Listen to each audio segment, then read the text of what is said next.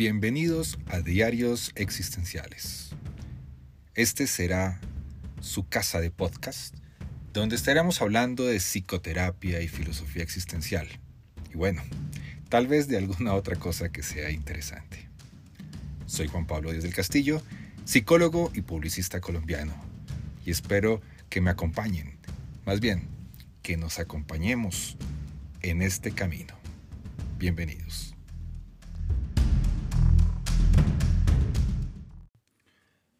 Bienvenidos a un episodio más de los diarios existenciales.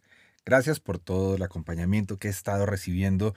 Muy contento con el recibimiento cada vez más grande de las personas, cada vez más suscriptores, más personas siguiendo, más personas comentando estos podcasts. Así que muchas gracias a todas las personas que están siguiendo, que están oyendo y que están escribiendo. Y esto lo hago para ustedes porque es parte del elemento clave de mi vida, como es el sentido de mi existencia.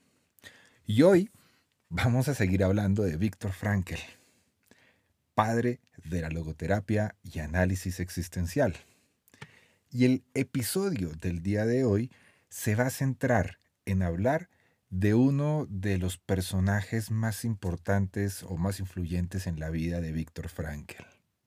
Hoy hablaremos de su relación y su encuentro con la psicología individual del psicólogo, del psiquiatra vienés, Alfred Adler, y cómo ese encuentro y posterior desencuentro fueron tan importantes en el desarrollo de la logoterapia y análisis existencial.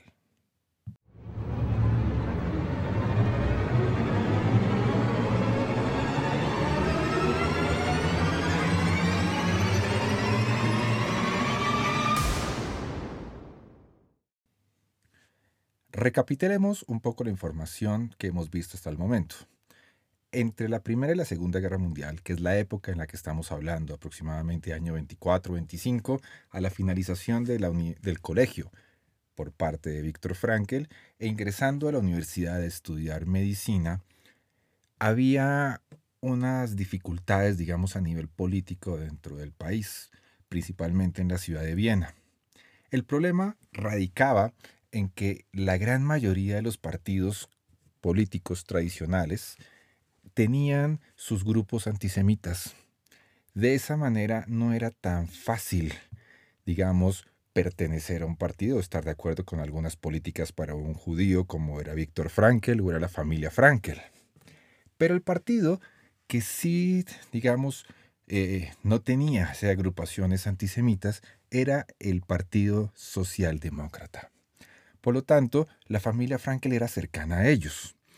Y muchos de los judíos les dieron el voto principalmente a este partido, aunque para mucha gente era como una banda y no realmente era un partido político como tal. La familia Frankel, también recordemos, no era una familia muy practicante ni tanto política ni de extremos religiosos. El propio Frankel eh, había sido de cierta manera cercano al Partido Socialdemócrata y era tal vez la cosa más adecuada para un chico judío como era él en esa época y en esos años. Víctor fue partícipe activo del Partido Socialdemócrata y en ese partido se hizo muy amigo de Bruno Peterman, que fue un profesor y político del partido, que además de la amistad que tenía con Frankel, después de la Segunda Guerra Mundial sería nombrado vicecanciller austriaco. Peterman trabó esta gran amistad con Frankel a tal extremo que antes de la llegada de Hitler, digamos, la anexión de Austria a Alemania o al Tercer Reich, este hombre dejaba su despacho de abogado y les llevaba comida a la familia Frankel a la avenida al, al a la Strassen de Scheringanase, en momentos muy difíciles. Cuando Víctor estaba en el instituto, durante mucho tiempo fue el portavoz de las Juventudes Obreras Socialistas de Austria. Y este programa tenía ciertas particularidades que a Víctor Frankl le gustaban mucho y era sobre todo el trabajo con jóvenes. Y esto también estaba muy relacionado con este personaje que les nombré al principio, Alfred Adler y su psicología individual. El entusiasmo que Víctor Frankl sentía por los alderianos, no bien se hubiera recién distanciado del psicoanálisis, como vimos en el episodio pasado, fue fruto en parte de su programa social, algo que jamás fue, digamos, usado o fue eh, propuesto por los freudianos. Los alderianos, en cambio, levantaron clínicas infantiles allá donde se podían no solamente, no solamente en la ciudad de Viena. Adler era un individuo, una persona tremendamente práctica y centraba sus esfuerzos en los problemas de la infancia y la juventud, en los defectos que presentaba el sistema educativo y trataba proporcionar atención psicológica al mayor número de personas posible. Precisamente el desarrollo personal de Víctor se basaba parcialmente en ese pragmatismo de los adlerianos y en, una preocupación por la gente, algo que para Víctor Frankl era muy significativo. Si volvemos a hablar un poco de su vida política, fue muy corta. Pero esas ideas también lo ayudaron a acercarse a estas ideas adlerianas que eran tan importantes. Veámoslo de esta manera. Y es, para Frankel, la solidaridad era clave. El poder ayudar a personas que sentía que lo necesitaban era parte de su experiencia como misión, hacia donde el faro del sentido iluminaba en la posibilidad de ayudar a las personas que lo necesitaban. Y de esa manera pues se sentía cada vez más cerca al círculo alderiano, sobre todo con estas propuestas de las clínicas. Pero fue mucho más allá el tema del socialismo, del partido, digamos, socialdemócrata, no solamente las clínicas, sino que también hubo algo que impactó mucho en Víctor Frankl a la hora precisamente de tomar postura hacia la psicología individual, al círculo alderiano. Y tuvo que ver con el hecho de que disminuyera poco a poco su confianza en el psicoanálisis. Por otro lado, la psicología individual de Alfred Adler era la otra posibilidad. En ese momento en Viena, o eras de Freud o eras de Adler. No era, no era posible otra opción. Era Adler era la única persona que había sido capaz de enfrentarse a Freud, un personaje muy importante en su momento. Y esto para Frankel fue importantísimo. Y tal vez porque para él ese, esa capacidad de oponerse a lo que a los mandatos de lo social, de lo biológico y lo psicológico, los podemos empezar a ver de cierta manera desde esos momentos. Cuando estaba finalizando el colegio, Víctor Frankl tuvo la oportunidad de asistir a algunas o visitar algunas clínicas adlerianas. En una de ellas conoció al doctor Hugo Lukács, un psiquiatra y neurólogo alderiano que era húngaro, y él se encargó de presentar a Víctor Frankl y a Alfred Adler. Lukács se convirtió entonces en el principal mentor en el terreno de la psicología individual y Alfred Adler en una influencia muy importante a nivel personal. Recordemos que Freud había expulsado a Alfred Adler en el año de 1911. Adler ya no hacía parte del círculo cercano de Freud y, fue, y había sido expulsado a causa de opiniones que eran consideradas heréticas e independientes. Alfred Adler dirigía con mano firme su propio grupo, que poco a poco crecía y aumentaba más en seguidores y su influencia en la ciudad de Viena. Habían creado o habían, se habían apoderado de cierta manera del café Siller, no lo vean como que era se hicieron los dueños de una manera de esa, sino que era el lugar donde se, se generaban tertulias. Alfred Adler y todos los seguidores del, precisamente del, círculo alderiano, se reunían en el Café Siller. El Café Siller quedaba precisamente cerca al canal del Danubio, el, el, brazo del Danubio que queda entre el Distrito 1 y el Distrito 2. Y tiene como particularidad que era el espacio de reunión donde conversaban y comentaban. Y como otro dato curioso, acuérdense, Viena es la ciudad de los café house. Por lo tanto, son llenos de cafés. El, eh, la vida en Viena es muy importante alrededor de los café house. Y otro detalle que también de pronto se acuerden, en ese mismo café Siller, la mamá de Víctor Frankel tuvo las primeras contracciones. Por lo tanto, era un lugar importante para Víctor y su familia. Porque era un café al que también asistía con sus padres los domingos era un lugar cercano, precisamente a Sheringanase, donde vivía la familia Frankel.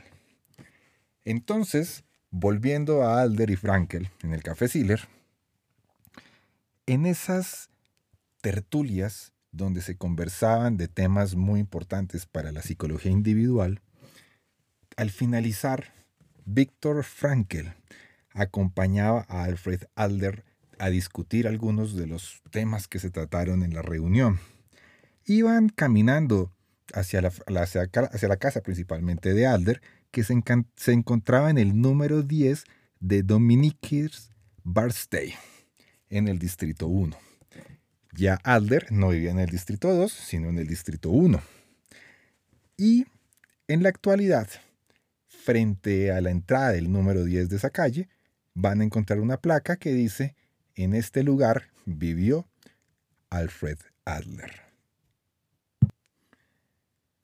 Durante los primeros años, los primeros semestres de la Facultad de Medicina, Víctor empezó a hacerse cierto nombre, es decir, cierta reputación en la ciudad, pero muy fuerte dentro del círculo alderiano. Dense cuenta de esto. Con solamente 20 años, publicó un artículo en la revista de Psicología Individual. El artículo se llamaba Psicoterapia y Visión del Mundo un examen crítico de su relación. Ahí podemos darnos cuenta cómo las ideas de Frankel ya empiezan a tomar orden. La importancia de la cosmovisión en la relacionalidad de la persona con el mundo, seguramente en su libertad, su responsabilidad y algunos otros elementos. En este artículo se advierte que Frankel se ha distanciado definitivamente del psicoanálisis que ya está escribiendo dentro de los postulados de la psicología de Alfred Adler. Y, y esto tal vez es lo más destacable de todo este artículo, ha empezado a desarrollar sus propias ideas sobre sentido, valores y autotrascendencia. Un año después, otro artículo suyo, este sería mucho más largo, y se titularía Sobre la psicología del intelectualismo. En ella exploraba esa tendencia que tienen ciertas personas, términos de esa época, ciertos, los neuróticos, cómo se dedicaban a racionalizar. Frank lo llamaba intelectualizar lo que les estaba sucediendo como una actividad mental desaforada. A medida que Víctor Frankel se implicaba cada vez más con las juventudes socialistas, con las clínicas alderianas y además había ya recibido el certificado como psicólogo, como miembro de la psicología individual, que había sido auspiciado por Lucas y Erwin Wexner, y con tan solo 20 años de edad, ya dictaba charlas sobre sexualidad, suicidio, sentido de vida e incluso empezó a viajar al extranjero. Por ejemplo, presentó una ponencia en el Congreso Internacional de Psicología Individual celebrado en la ciudad de Düsseldorf en el año de 1926 y en una escala en Berlín pronunció una conferencia ante la Sociedad de Psicología Individual. En Frankfurt también fue invitado por las Juventudes Socialistas, Juventudes Socialistas Obreras, donde participó en una manifestación y también dio unas palabras y se dirigió hablándole algunos de los temas que él principalmente trataba. También visitó Berlín.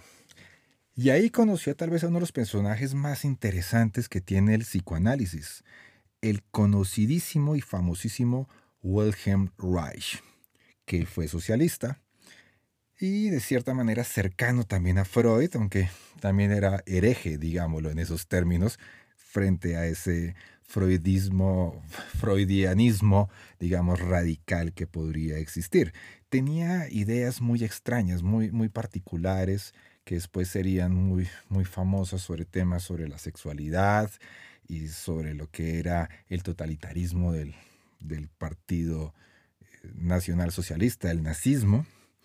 Pero bueno, en esa reunión, en ese encuentro con, con Reich, pasearon por Berlín bordo a, bordo del descapotable de Wilhelm Reich durante varias horas y discutieron y conversaron sobre el suicidio y los problemas de la sexualidad en la juventud. Víctor Frankl no se quedaba quieto. También dio conferencias en Budapest, en Zurich, incluso en Praga, donde entró en contacto con un gran personaje que después se convirtió en su profesor el maravilloso Otto Poltz, que después hablaremos más adelante de él porque es muy importante en la vida de Víctor Frankl, sobre todo después de los campos de concentración. Así que dejemos a Otto Poltz, a otros personajes importantes de la psicología individual como Allers y Schwartz para más adelante, para que tengamos un episodio especial sobre ellos tres, porque son muy importantes en la vida y el desarrollo profesional de Víctor Frankl y de logoterapia y análisis existencial.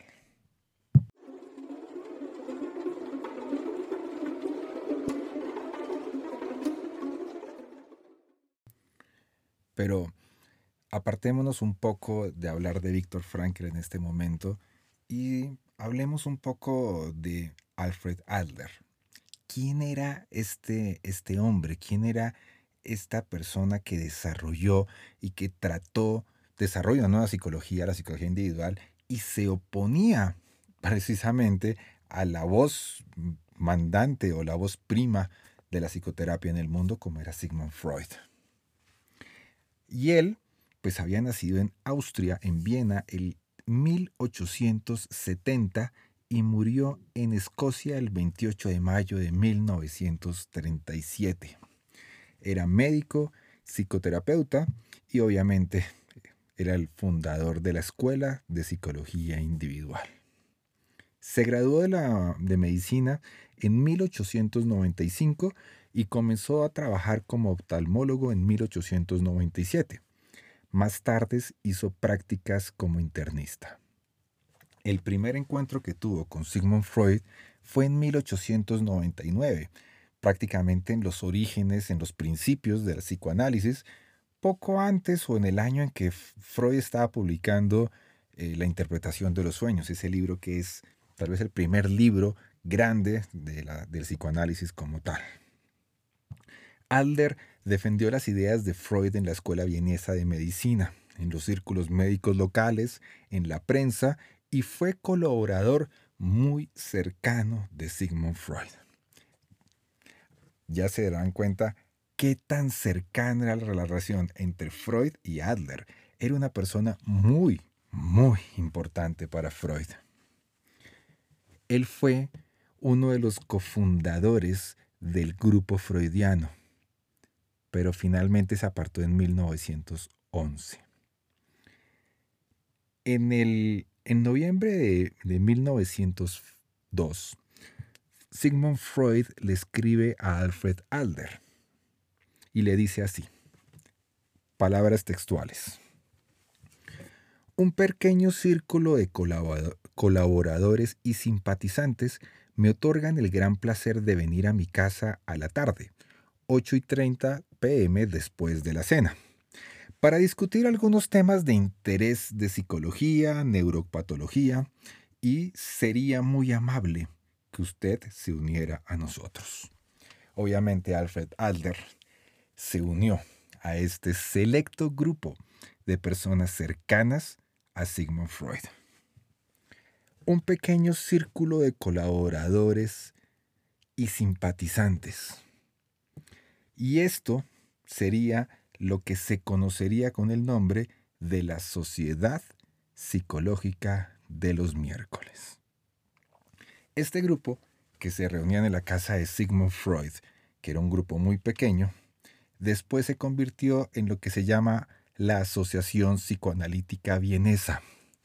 Fue informalmente conocida en sus inicios como la Sociedad Psicológica de los Miércoles, pero en la actualidad es el ente regente del todo el psicoanálisis freudiano desde Viena. Los encuentros se iniciaron en el departamento de Sigmund Freud en Vergase 19 en Viena en 1902.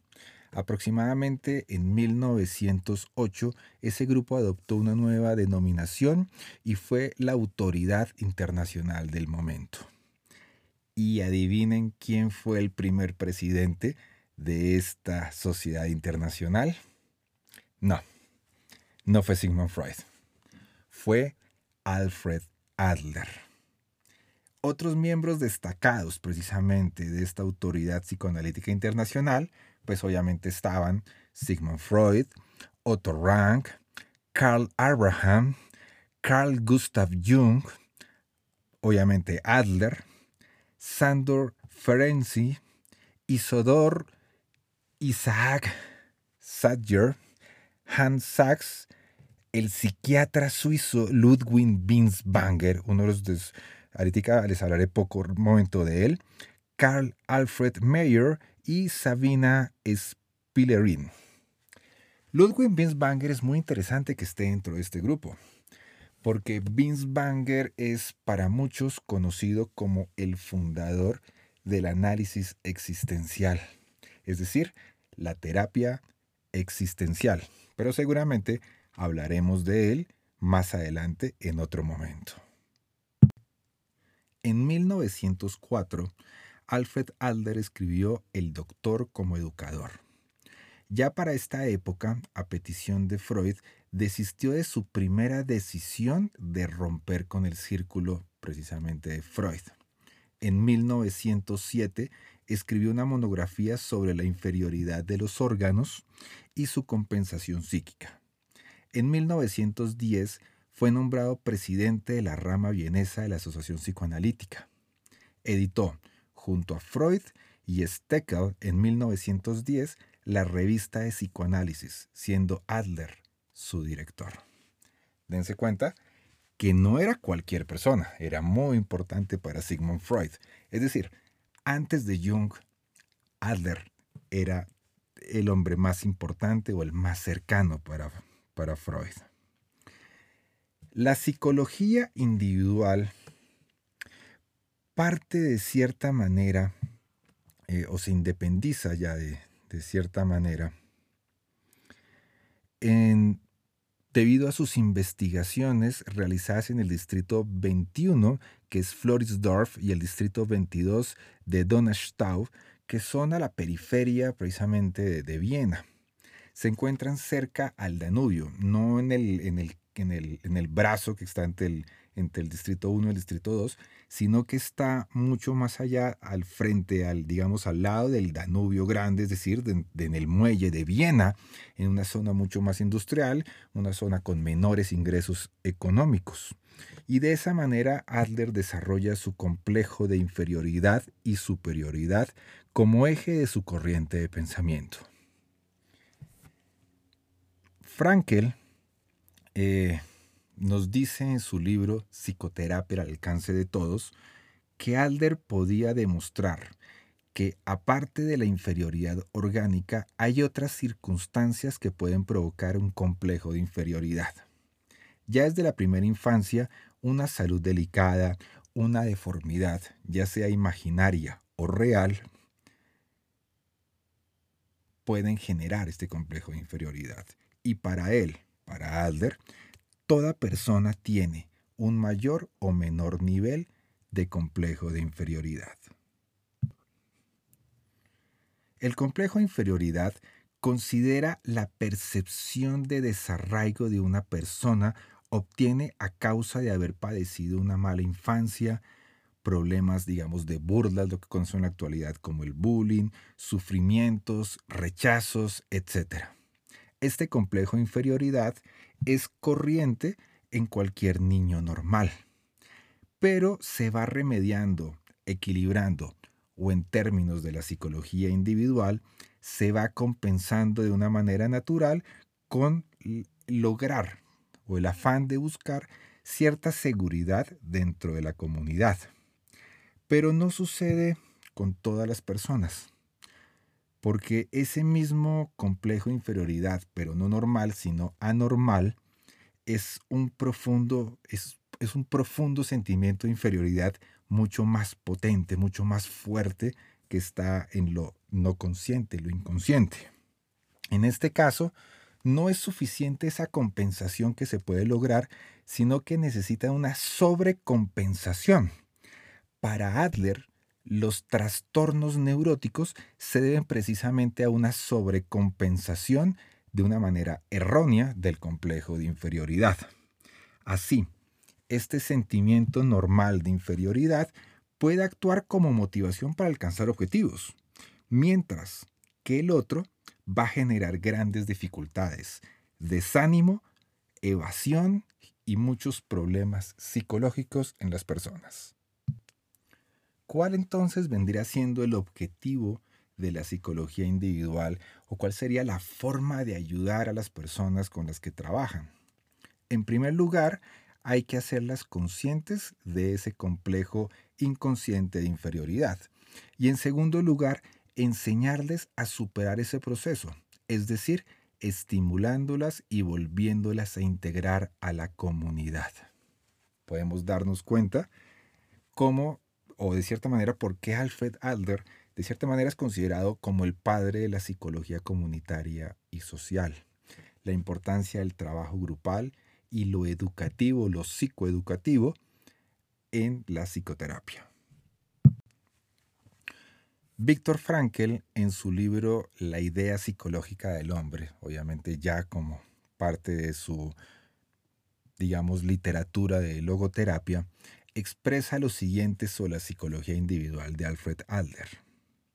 Dice así, abro comillas, sale del terreno de lo psicológico para recurrir de momento a la biología y toma de allí el concepto de inferioridad del órgano. Esta en cuanto fenómeno somático, lleva una reacción psíquica al sentimiento de inferioridad. Pero no solo ante la inferioridad orgánica, sino también ante la constitución enfermiza, la debilidad y la fealdad. A su vez, el sentimiento de inferioridad busca su compensación, bien sea en el ámbito de lo social o lo que es lo mismo en un correlato psicológico que es el sentimiento de sociabilidad. Aquí se pone de manifiesto como saliéndose de la esfera de lo biológico, se introduce un elemento sociológico, o bien sucede que se llegue a una compensación o incluso a una sobrecompensación del sentimiento de inferioridad más allá y fuera ya del ámbito de lo social, en cuyo caso, y siguiendo las teorías de la psicología individual, se ha tocado ya la esencia de la neurosis a cargo de Alfred Adler, puesto que según su doctrina no es algo personal, sino lo social mismo quien decide la actitud y postura del hombre ante la sociedad. Lo decisivo en este sentido son el medio ambiente y el entorno y la educación del ser humano. Y hemos de crecer de esa manera en la psicología individual. Aquí podemos darnos cuenta, digamos, de anticipo, cómo Frankel descubre una, un reduccionismo también en Adler. No solamente lo, lo fuerte que podía ser y lo exigente con sus mismas ideas, sino que para Frankel más adelante lo llamó que un reduccionismo o un sociologicismo. Así como Freud caía en un psicologicismo donde todo era explicado por lo inconsciente, la represión y por el determinismo precisamente en una, en una de las dimensiones del ser humano, como la psicológica, para Alfred Adler lo que determinaba la actitud o el comportamiento del ser humano era lo social. Y ahí fue donde Frankel más adelante rompe con Alfred Adler, pero todavía no. Por ahora seguía siendo cercano al grupo adleriano. Así que sigamos hablando de Alfred Adler y Víctor Frankel dentro del círculo adleriano. Más adelante hablaremos del distanciamiento con Freud, del distanciamiento con, con Adler, de una manera mucho más, más, eh, más enriquecida y no solamente como una mención. Y hablemos un poco de algunas de las conferencias que Alfred Adler realizó. Entre enero y febrero de 1911, Alfred Adler dictó cuatro conferencias que se constituyen como una crítica sobre la teoría sexual de Freud en la vida psicológica. Al finalizar su cuarta conferencia, la mayoría de los freudianos presentes decidieron, pese a la opinión contraria de Steckel, que siguiera siendo miembro de la sociedad psicoanalítica, pero advirtiéndole que no podía rechazar la teoría sexual de Freud.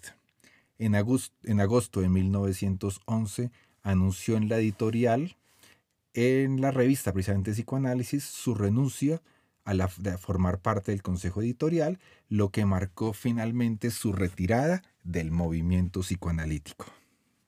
En 1912 publicó su libro El carácter neurótico.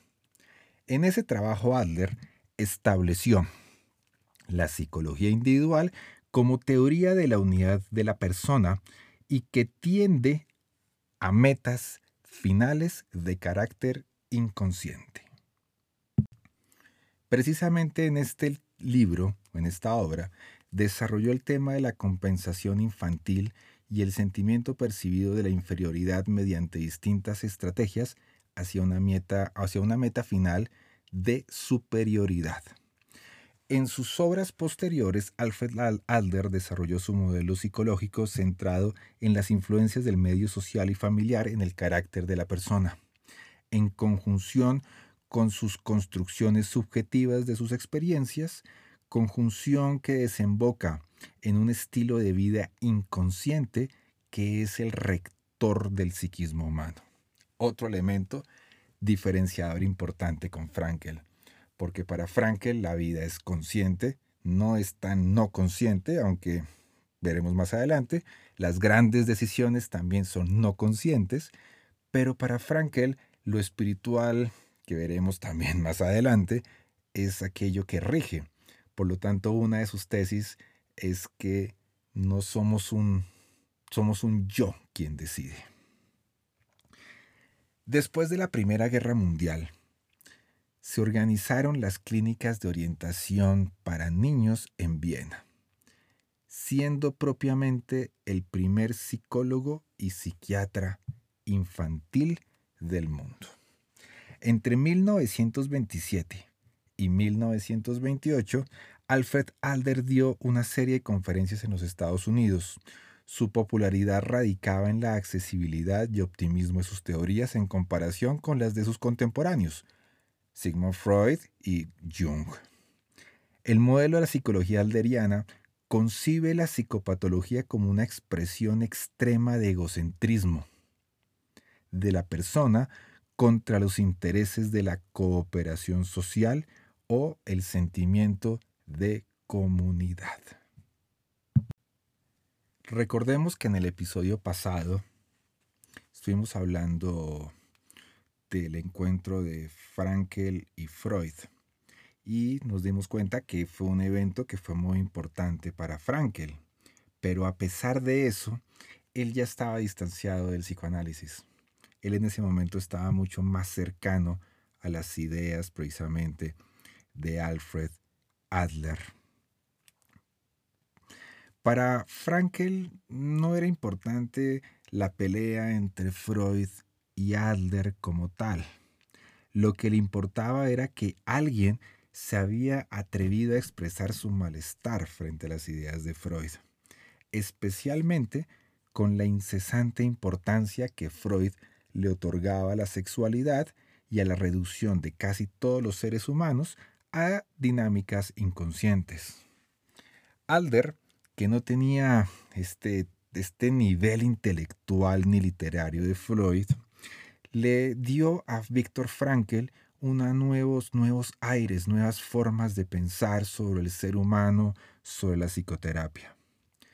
Cuando él, Víctor Frankl, se interesó por los adlerianos por primera vez, los miembros del grupo le dieron la bienvenida. Adler lo abrazó en 1924, de una manera metafórica.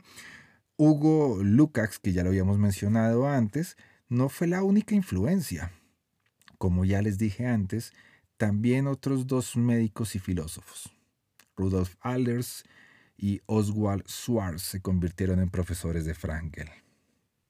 Cuando el joven Víctor se alejó definitivamente del psicoanálisis, se sintió en deuda con Adler, pero no tardó en descubrir que él, Alfred Adler, también tenía este estilo dictatorial en lo relativo a la ortodoxia adleriana. Lo que más sorprendió a Víctor, conforme se agudizaban sus opiniones, fue darse cuenta que Adler, al igual que Freud, eran reduccionistas, como lo mencioné hace precisamente hace un momento. Es decir, que el sistema de Adler, por diferente que fuera el de Freud, reducía el pensamiento y el comportamiento humano a los impulsos básicos, la lucha por superar la inferioridad social y cualquier tipo de defecto, de modo que Adler había sustituido de cierta manera la psicología de Freud por la suya propia. Adler llegó incluso a ver los desórdenes sexuales como un símbolo de la lucha en pro de la superioridad, es decir, la sexualidad como una forma de lucha o de buscar esa compensación frente a los complejos de inferioridad.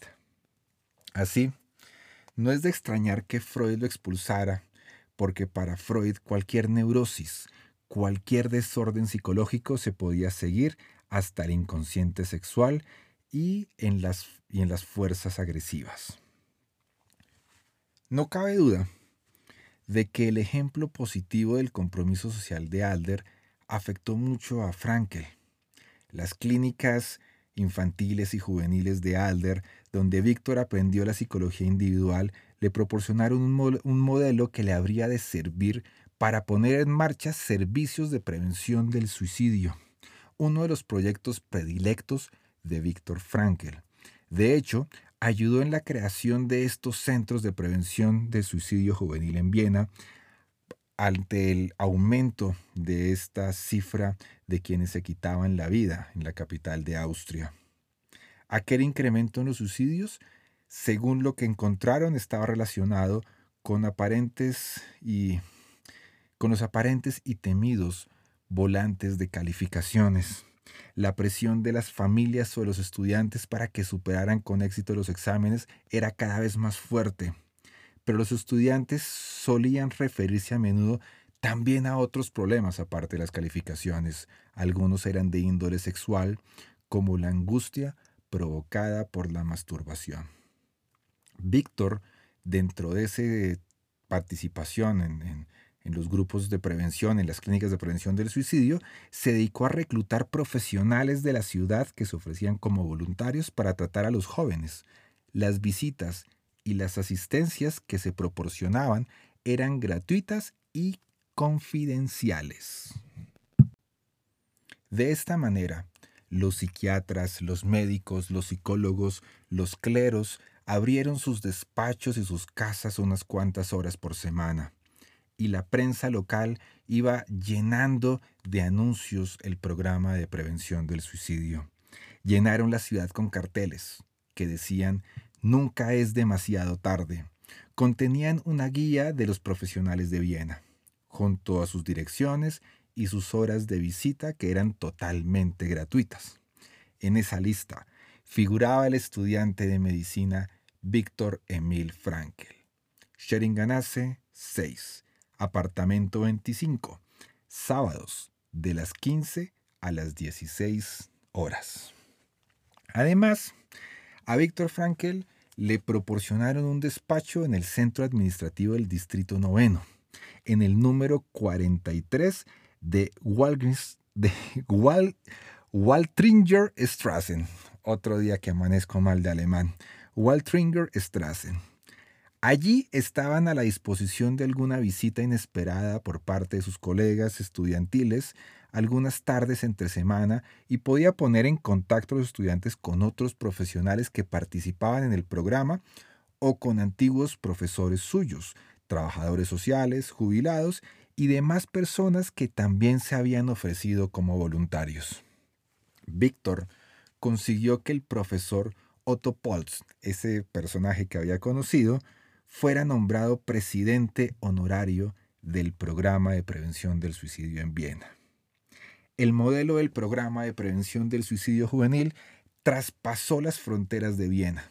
De hecho, en la primera gira de Víctor por Düsseldorf, Berlín y Frankfurt, durante la que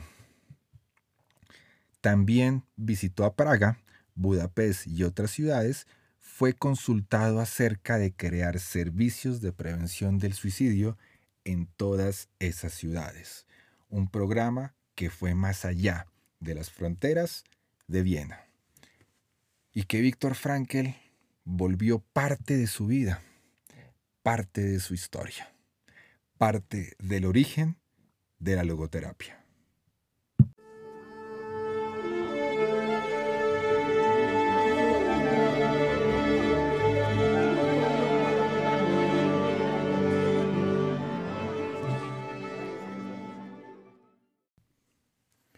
Durante este tiempo de los centros de prevención de suicidio, nosotros, las personas que hemos estudiado logoterapia y hemos leído algunos libros de nuestros maestros, por ejemplo, esta, en esta oportunidad trabajé con dos libros de Frankel, La idea psicológica del hombre, eh, también Psicoterapia al alcance de todos, lo que no está escrito en mis libros, en total tres, La llamada de la vida, un hombre llamado Víctor de, Claudio García Pintos. Y sobre todo recuerdo mucho en esas primeras clases, cuando me acerqué a conocer la vida y obra de Víctor Frankl, hubo algo que llamó mucho mi atención. Eso que solemos llamar como el giro frankleano. Y tiene que ver con esas reuniones de investigación que hacían sobre los grupos de precisamente de prevención del suicidio. Veámoslo de esta manera.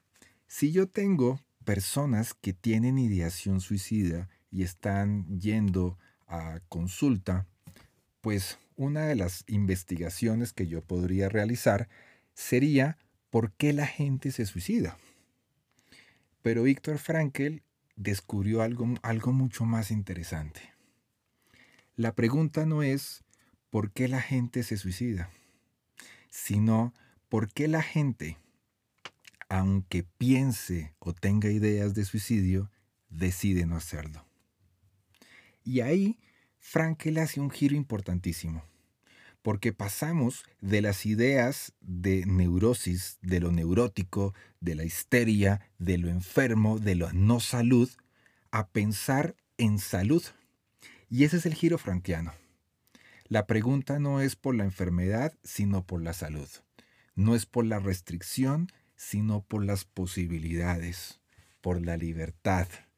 Y a eso, a esas respuestas que las personas daban, cuando les preguntaban, ¿qué hace que... ¿Qué, ¿Qué hace para que no haya realizado o cometido el suicidio? Digamos que sea esa la pregunta.